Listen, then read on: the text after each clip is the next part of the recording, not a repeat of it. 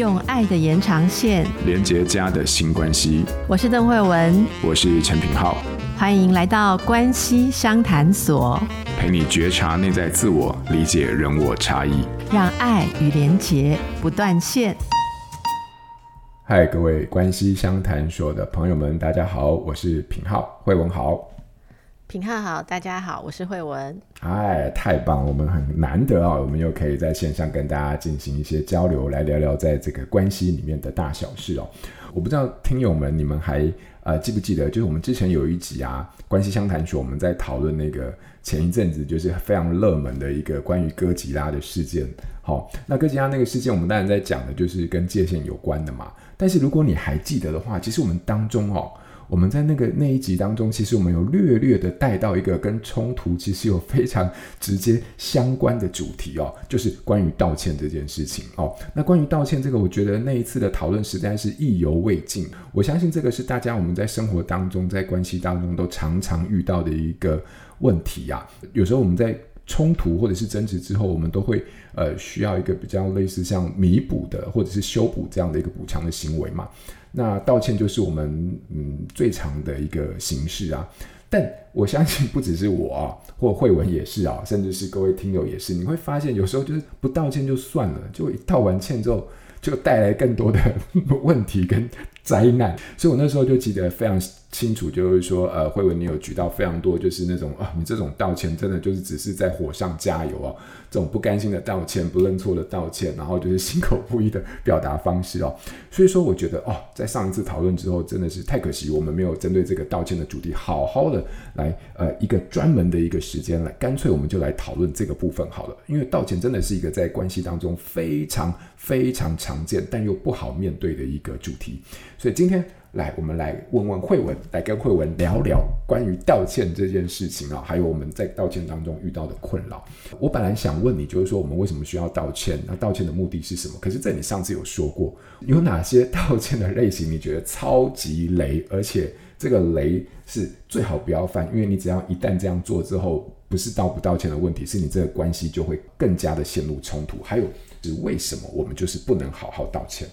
那我先讲，然后。品浩再来补充，呃，我觉得第一种很雷的，就是那个道歉很快的划过去，然后重点在后面。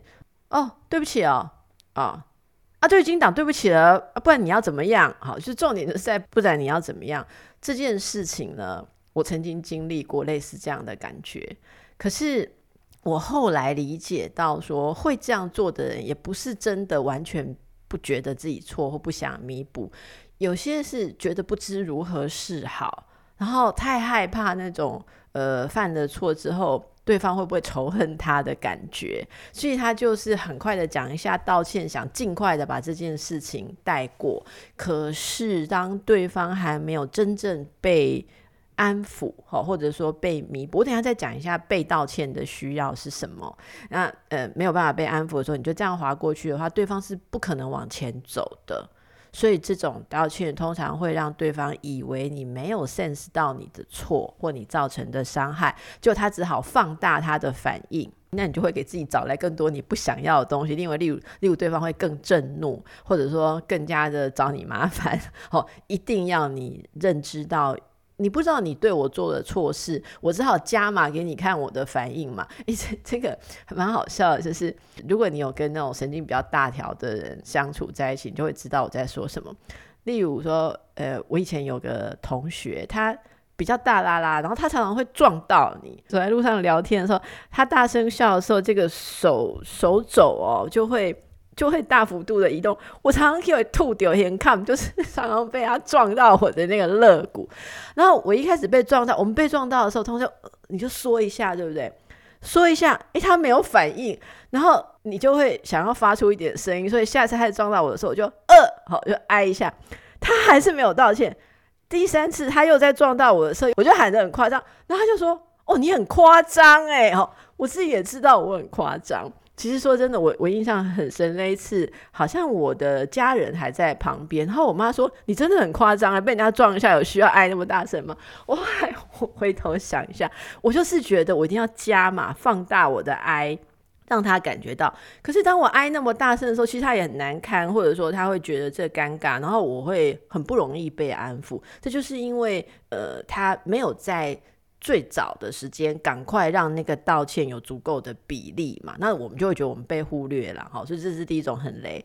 第二种很雷就是说，好啦，我也有错，可是你有没有想想，你为什么会让我犯这个错？所以最后还是你的错嘛？诶，这个最典型的就是发生在小孩有没有？如果打翻东西，然后你过来说，你眼你没有眼睛看吗？他会说。对啦，我没看到，但是你为什么要放在那里？哦，这个就是另外一种啊，还有一种是，呃，哦，对不起，嗯、对哦，你你一定不会有原谅我的，你一定觉得我很糟，所以那那我我就不要再跟你做这件事好了，就意思就是说我道歉，但是我也不相信你会给我任何弥补的机会，然后我也没有要弥补，好，那我道歉了哦，但是我就要闪人了。那我我搞烂的事情，你们自己去收拾啊！引咎辞职有一点点这种味道，但是通常你引咎辞职，辞职之前你还是要交班，然后要把你的漏洞补好嘛。那有些人他就是这种引咎。然后就落跑，这叫引咎落跑。我觉得这几个都是非常雷的。哦，这是我目前想到。我们来看看品皓应该有很多的补充，讲很多补充，搞得好像我常在道歉一样。诶，没有啦，我是觉得在关系里面道歉这件事情，一定是因为冲突嘛。所以我是觉得以前我在学生时代的时候，道歉真的就是没有那么难的。可是不知道为什么进到婚姻里面，每一次的道歉都是刀刀见骨。就我自己的经验的整理来说啦，我觉得你刚刚讲的东西大概都涵括了我所理解的道歉。比如说，第一种就是逃避责任型的，第二种就是他知道他有责任，但是他想要再把大部分的责任推卸掉。然后第三个就是，我觉得他其实是用道歉在攻击你哈。我我说的逃避责任就是说，好，对不起啊，就是都我的错，对不对？但是我的错可不可以？好，那就我的错，你都没有错，就是我的错就对了，对不对？好，那我对不起，可以吧？你就会发现从头到尾，哦，你刚刚讲这段话真的让人好愤怒。愤怒这个是我跟你说，那你你怎么不问我怎么这么熟悉呢？我早期的我，进化前的我，就你知道，就是那种这个，我们等下我我想问问你，为什么就是我们总是总是不能好好道歉？但是我觉得大概是这样，就是说，好，对不起啊，可以吧？好，这样可以吧？好，都我的错，可不可以？你知道，就是这个完全就是规避掉自己的责任。好，那另外一种就是他其实某种程度上他他承认他有责任，但他还你会发现他其实还是试图去推卸责任。比如说，我觉得最经典的两个例子，这个是新闻的。两个例子嘛，第一个就是我小时候有一个武打巨星，他他有一次的婚外情，好被发现，然后他当着这个呃记者会，他说对不起，我犯了全天下男人都会犯的错。OK，你会发现他道歉了，但是问题是，他把这个犯错的归因归咎在男人这种物种或者是这个生物的一个大的文化群体里面，所以他某种程度上你会觉得他没那么有诚意。那另外一个就是一样，完全一模一样，他就是。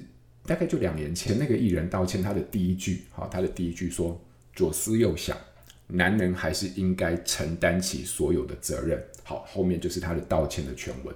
所以你会发现，他这一句话里面其实也说的就是，诶，关于性别，关于角色。他尽管还是整篇道歉文，但是他一开始就开宗明义跟人讲说：“我觉得啊，这个是男人啊，我们该做的事情。所以我是基于男人的这个角色，我应该要做道歉。至于后面这个道歉。”我是真的真心诚意，我尽量表现出有，但是你在前面就已经设定这个句型了嘛，吼。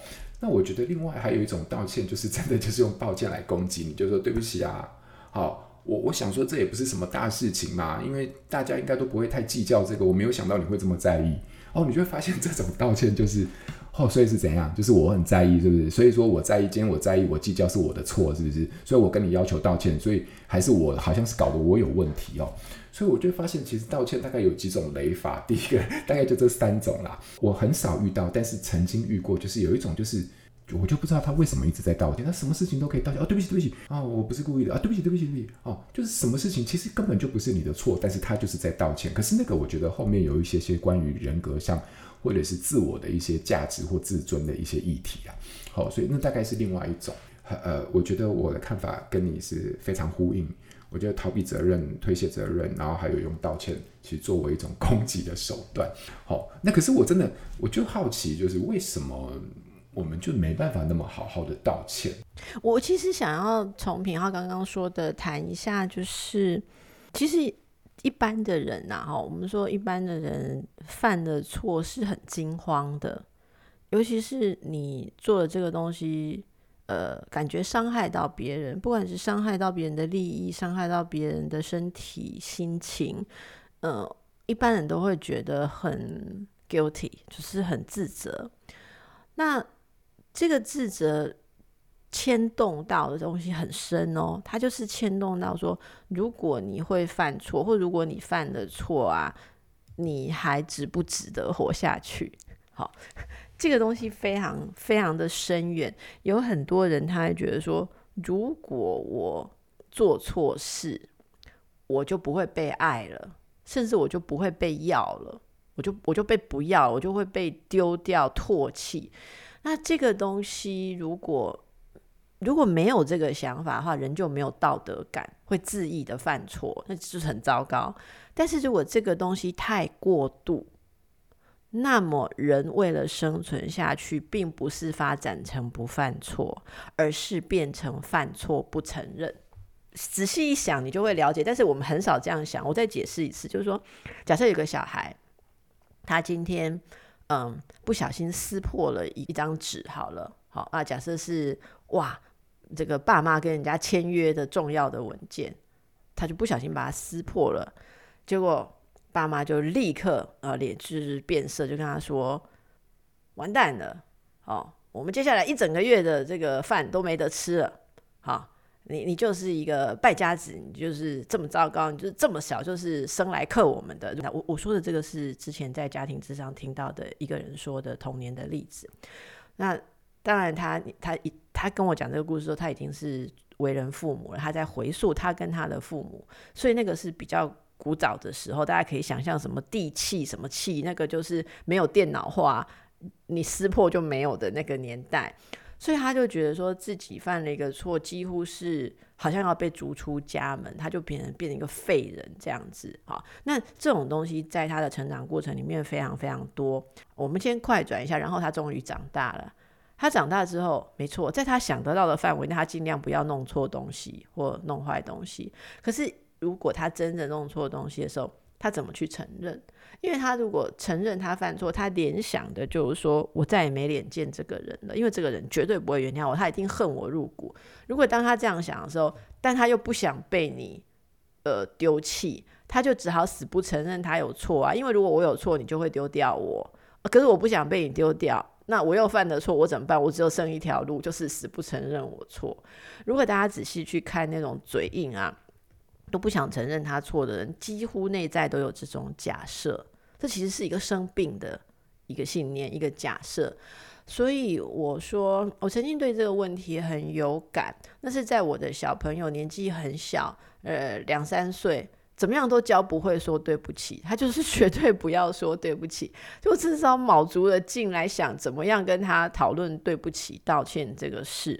所以那时候就做了一个绘本，然后绘本里面有个故事，就是简单讲，就是这个小女孩吵着要呃爸爸带她去玩。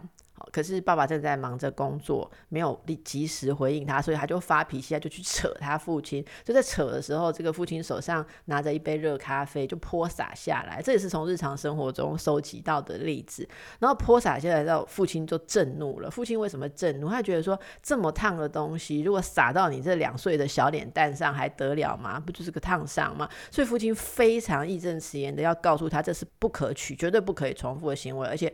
为了要孩子记得这件事不能再犯，大人总喜欢叫小孩要道歉，好像没有道歉你就不会记得。道歉好像就是在上面贴一个标签，说这件事我知道错了，不会再发生，就一定要打这个标签。所以爸爸就坚持要打这个标签，然后他就觉得很很生气，他就不愿意讲这个道歉。后来这个故事后面再引导他，哦，妈妈回家了，然后。怎么样在双边去讨论的时候，其实开展出一些呃，想跟大家去一起去思考的地方。第一个是孩子为什么不道歉，爸爸为什么一定要道歉？我刚刚已经说了，呃，一开始其实是双方面有一些没有合作好的地方，所以这个这个坏事或者这个差错出来的时候，父亲心里面也有自责的，就是我为什么没有预防这个危险的发生嘛？哈，那所以父亲心里，我们插画家就在这个图画里面让爸爸的心这边画了一个。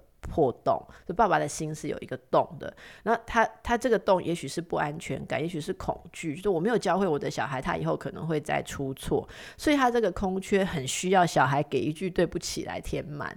其实画面上看起来蛮生动的，可是小孩的心也破了一个洞啊。他破了一个洞，就是说在爸爸的心目中，我很糟糕，我很乱来，然后我会造成危险，我会造成麻烦。所以他的一个破了一个洞，他破了一个洞是什么？破了自尊心的洞嘛。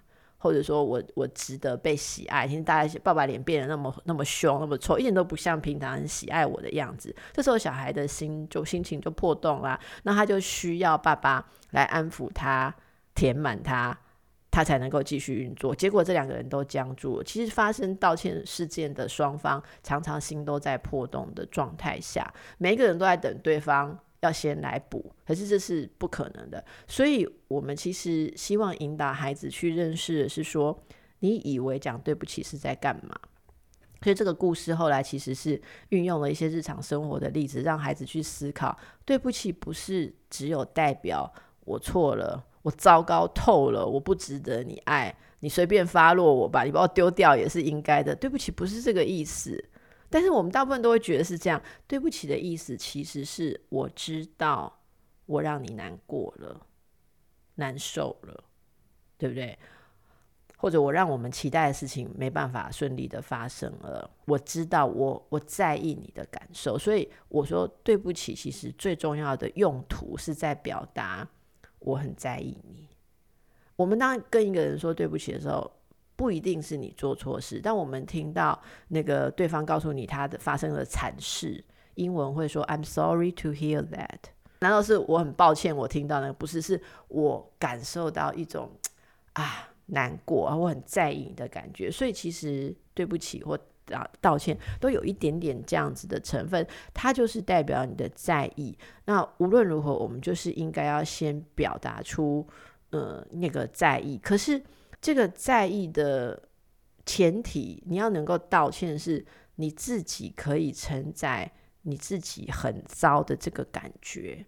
我我想品皓在你的书中，就是包括说，呃，怎么样去呃帮助一个孩子有他心理上的韧性，就是一个很很重要的基础。因为当你觉得自己很糟的时候，你自己都受不了你自己呀！你要怎么端着那个自己拿到别人的面前晃来晃去，然后任凭别人怎么看你、怎么回应你都不知道。所以，我们犯错的时候是非常害怕、非常惊慌的。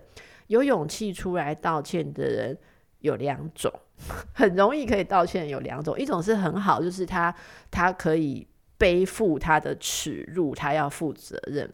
可是大家别忘有另外一种哦，就是他对他来讲。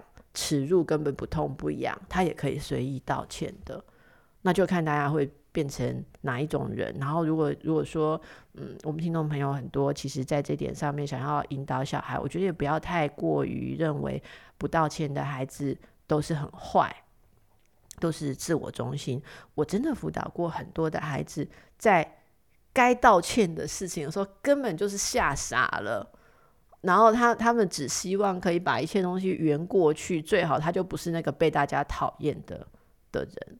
我来说一个例子好吗？品皓，最近啊听到的一个例子就是大学生哦，呃，他们约好放完暑假，好，开学前那一天大家要野餐这样子。野餐最重要的事情在这种天气哈，叫做帐篷。有一个人就是跟大家约好，他要负责带帐篷。然后那一天时间到了，好，大家都带了自己该带的东西去的时候，全部的东西要卸货，说啊帐篷嘞，所有人都看向那个说好要带帐篷的人嘛。你说那个人要怎么办呢？告诉我的是当事人。好，他说老师，我在那一个当下天人交战。天人交战，一种是我就说对不起，我忘记带帐篷，可是我觉得我会被我同学杀了，会被看爆的，会被搞得很惨。这样，我觉得他们会把所有，他说他们会把所有的可乐跟沙士的那个那个巨无霸瓶打开，然后对着我倒这样。所以他说，我那时候就一直想有没有什么可以脱身的方式。所以他说他想到一个脱身的方式是，大家在分配要带什么东西的时候是用 line 分配的。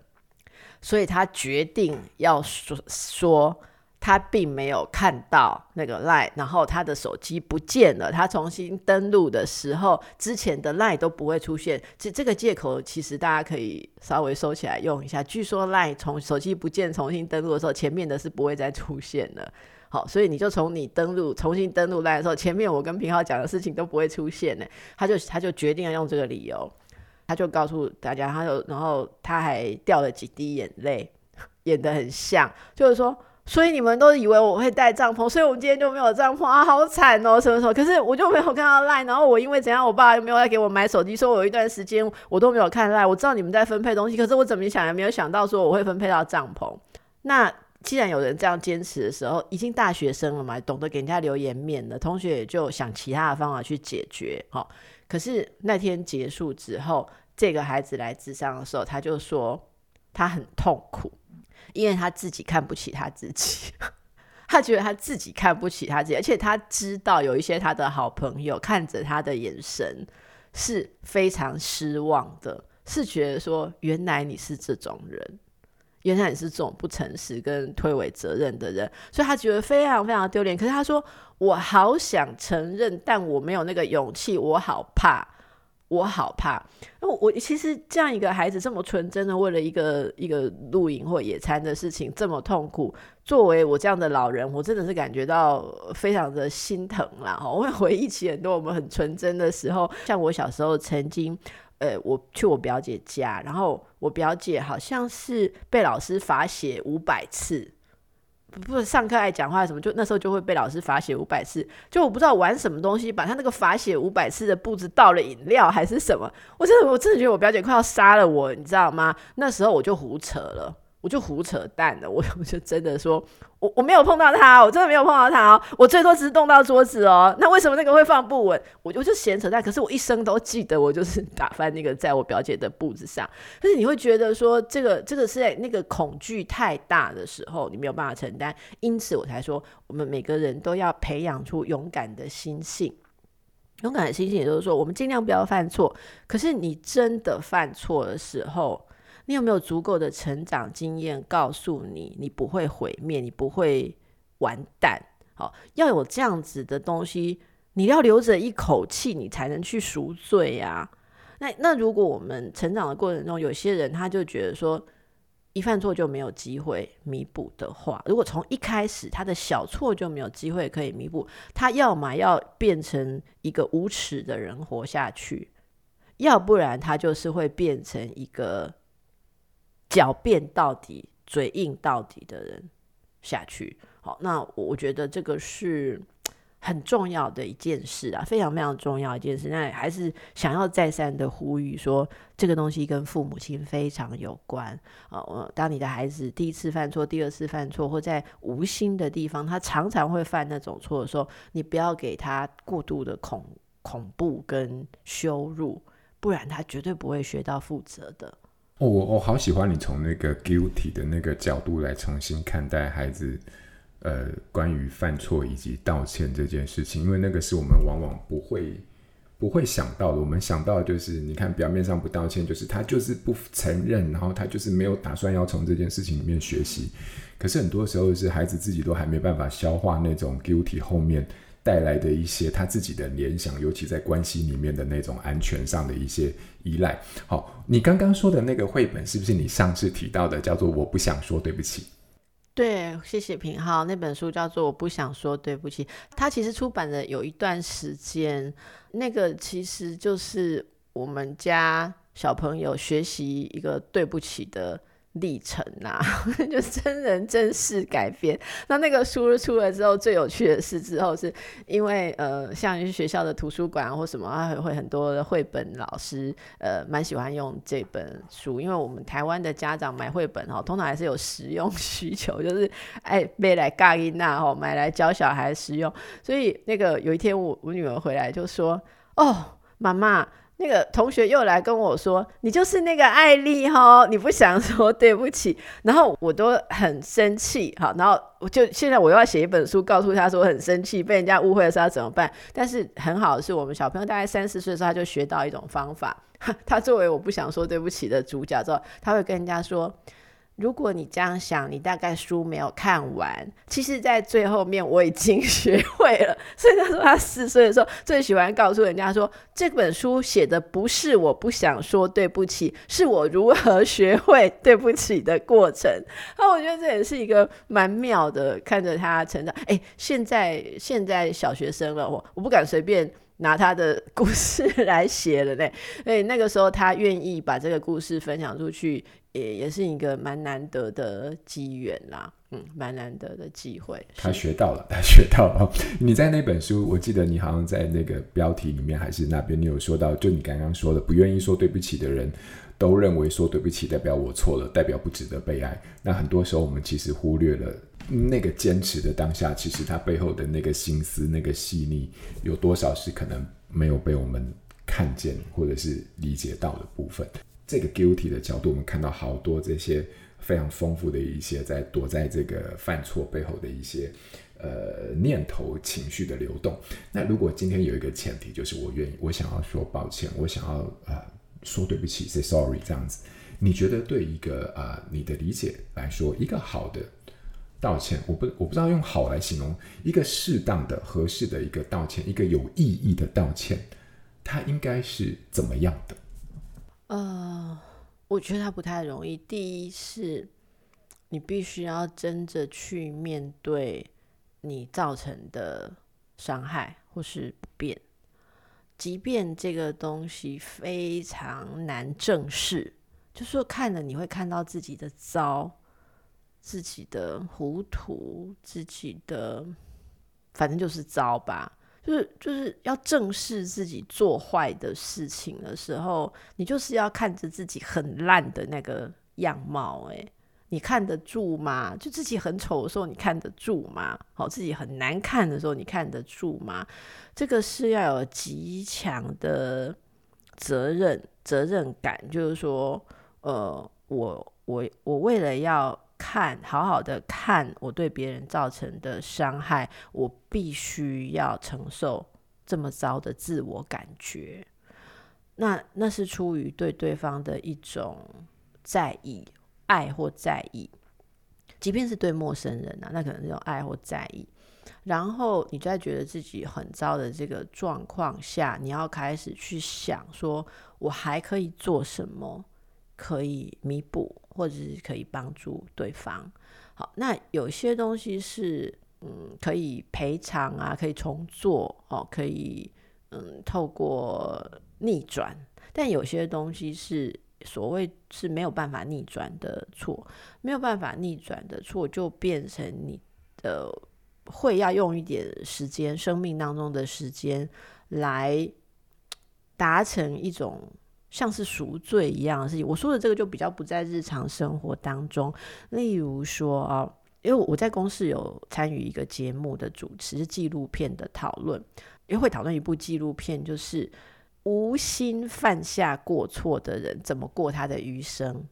他如果犯下的过错很大，例如说过失杀人，他并不想对别人造成这种伤害，结果却。过失的发生之后，这些人背着这样子的内疚是怎么去赎罪，或怎么就赎罪？有时候已经不是对方收得到，而是自己跟自己的一个一个课题了嘛，哈，这是比较大的。但是在日常生活中，通常你如果觉得有一些东西是可以弥补，或有可以找到某种意义来逆转的，那你就必须要义不容辞的去做。所以道歉包括第一个。呃，为了要顾虑到对方，要去让对方感受他受伤害，但是他的伤被重视，你必须要忍受看着自己的不好，必须要忍受自己的不好感，那是很痛苦的，那真的是非常痛苦的。然后必须在这种很糟糕的感觉当中坚持，你有责任，坚持你要做点什么去弥补，至少不要让事情更糟。好，然后提出一些行动，看看对方觉得这样子的，所以最后还是要沟通啊，要看看对方觉得这样的行动有没有用。嗯，我我们在道歉的时候，我有时候听过一些例子，觉得 还蛮那个的。你刚刚不是说到男人吗？我做那个婚姻之商啊，有很多的男性告诉过我说，男人不能道歉，男人只能弥补赎罪。所以呢，你刚刚讲的那种一个武打明星讲的男人都会犯的错哦，这个夫妻之间发生这种事情，后面就难相处，就来咨商嘛。所以我看了蛮多这样的夫妻，太太有时候就会跳脚，就说我就等那一句道歉等不到，那先生就是不道歉。但是你仔细去看，那他们为什么日子还在过呢？因为太太有感觉到先生行动上有赎罪感。例如财产过户到太太的名下啊，然后家里面更多的事情以太太为主啊，呃，认份早一点回家，多做一点家事啊，哈，还是嗯，对太太的家人好一点。总而言之，行动上面做出来，这是很多传统的男人觉得说，嘴皮子有什么用？道歉可以吃吗？对，有一个跟我讲说，道歉可以吃吗？好，行动才有用，所以他更努力的。赚钱好，然后让太太生活可以过得更好，或让小孩生活可以过得好，这就是他就是用这个来赎罪。然后还有一位大哥，他跟我讲过，他说：“邓医师，我太太一直要我一个道歉，好，可是我真的已经没有跟外面那个人见面了，他为什么一直要我一个道歉？好，他说你想一个办法开导我太太，好，我说我已经 很努力在开导，不然你有没有更好的方法？他跟我说，你有没有听过一句话？”品浩，你有没有听过一句话“大恩不言谢”？大恩不言谢是什么意思？他问我“大恩不言谢”，我跟他说：“这个你是真的要我解释吗？那就是如果我治好你们，你不会跟我道谢，哦，因为如果治好你们真的是大恩，对不对？你就不会跟我道谢。”然后他就说：“好，那大恩不言谢的下联是什么？大大错不道歉吗？”对对对，这个大哥就是这样跟我讲，他说的是大过不道歉，因为。大恩呐、啊，人家对你有大恩，救命之恩啊！谢谢你用这么轻浮的方式，怎么可以就是还报救命之恩？救命之恩，你要用性命来还，你要用一生来还，你要等待一个机会，对方需要你的时候挺身而出。所以他可能就活在那个很男人的那种大想象里面。他就说：“我如果轻轻薄的对我太太说。”哦，不好意思啊，就那女的身材很好嘛，那天喝了酒嘛，他就觉得很轻浮，她觉得很丢脸。她说她也承认这是一个过，所以她绝对不会用这么小的轻的方式来讲过去。可是她一定假以时日，会让她太太，她叫她太太等着看，不要每天鸡飞狗跳的在那边生气。你等着看看我人心有没有好好的在家里，那我会做给你看，这样子。那后来这个话辗转的这样，终于终于翻译出来给他太太听到，说他太太其实是沉默了一回，然后这位太太就说：“对啦，很像他的风格啦。”好，然后太太说：“我是这个是很戏剧性。”太太其实也跟我讲，他说他这样说其实我很释怀，好，因为如果他真的会跟我怎么样道歉啊、写悔过书啊，我真的会觉得很恐慌，因为我觉得他是被。外面的人变了，改变了一个人，因为他这个人，我认识他二十年，他就是不会讲道歉这些好听的话。如果他突然会这样，还写悔过书，我想说，我还是离开好了，因为他已经被改变成不是我认识的人了。只是我想告诉大家，我想分享一下，我那时候听到的时候，我还蛮年轻的，我真的心里想说，你这是在胡乱什么东西？什么还有对联的哈？可是，呃，我慢慢慢慢看了更多之后，我理解到对某些人而言的确是如此。因此，我也想跟大家分享，我们今天谈如何可以道歉。但是，当别人对我们做了什么事的时候，有时候呃，也不要太执着于道歉这些语言呐。那对方的实实际的动作展现出什么，我想你的心是可以感受得到的。我好，我我觉得你帮我们跳出了关于道歉这件事情存在的意义，还有它的另外一种理解的框架。因为在你分享你的过去的这些呃智商的经验之前，我其实一直还是拘泥在道歉这件事情该怎么做这件事情上。但我发现你好像帮我看到了一个另外一种，其实有些人的道歉，它发生了，但是它不是发生在口语上的，但是它是发生在行动当中的，它是另外一种呃，对于赎罪或者是的承诺，呃，但这个真的是我们，我觉得我我们没有到一个阶段，其实是很难理解这件事情。但是透过你的分享，我觉得我看到了另外一种新的啊、呃，关于道歉的这个东西的另外一种表现的形式。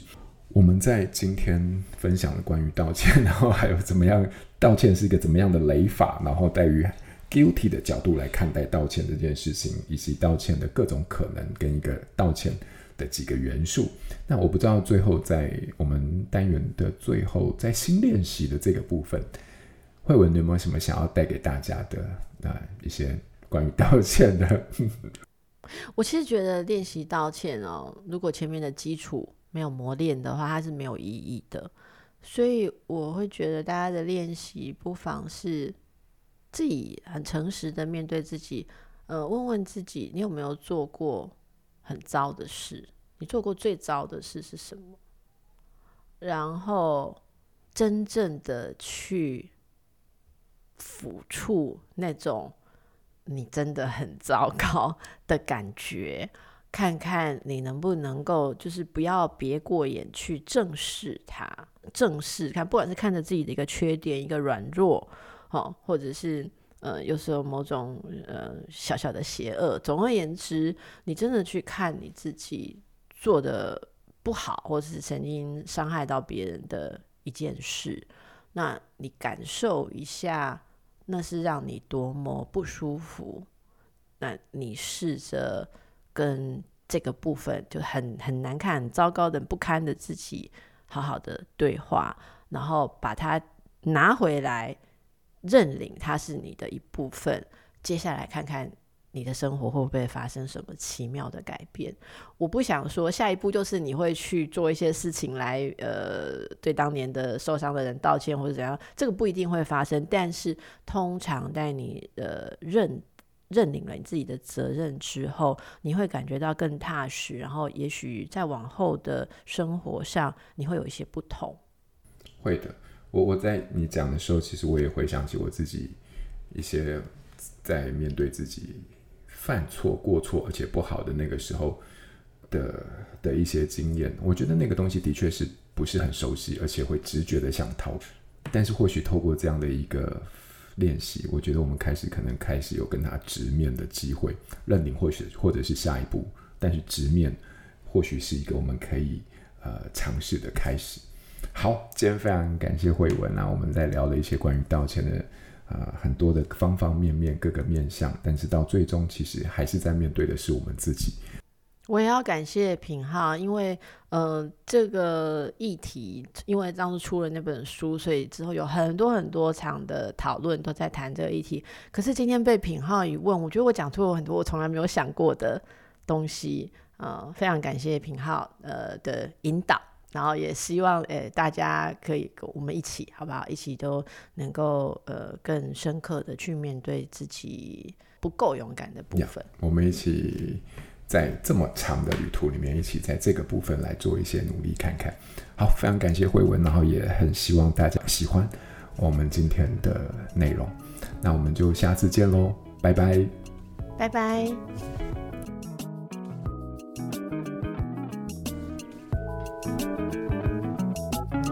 亲子天下 Podcast，周一到周六谈教育、聊生活，开启美好新关系。欢迎订阅收听。Apple Podcast 和 Spotify，请给我们五星赞一下，也欢迎大家在许愿池留言，告诉我们你在每周新练习的时间中，生活有了哪些改变和发现。关系相谈所，我们下周见。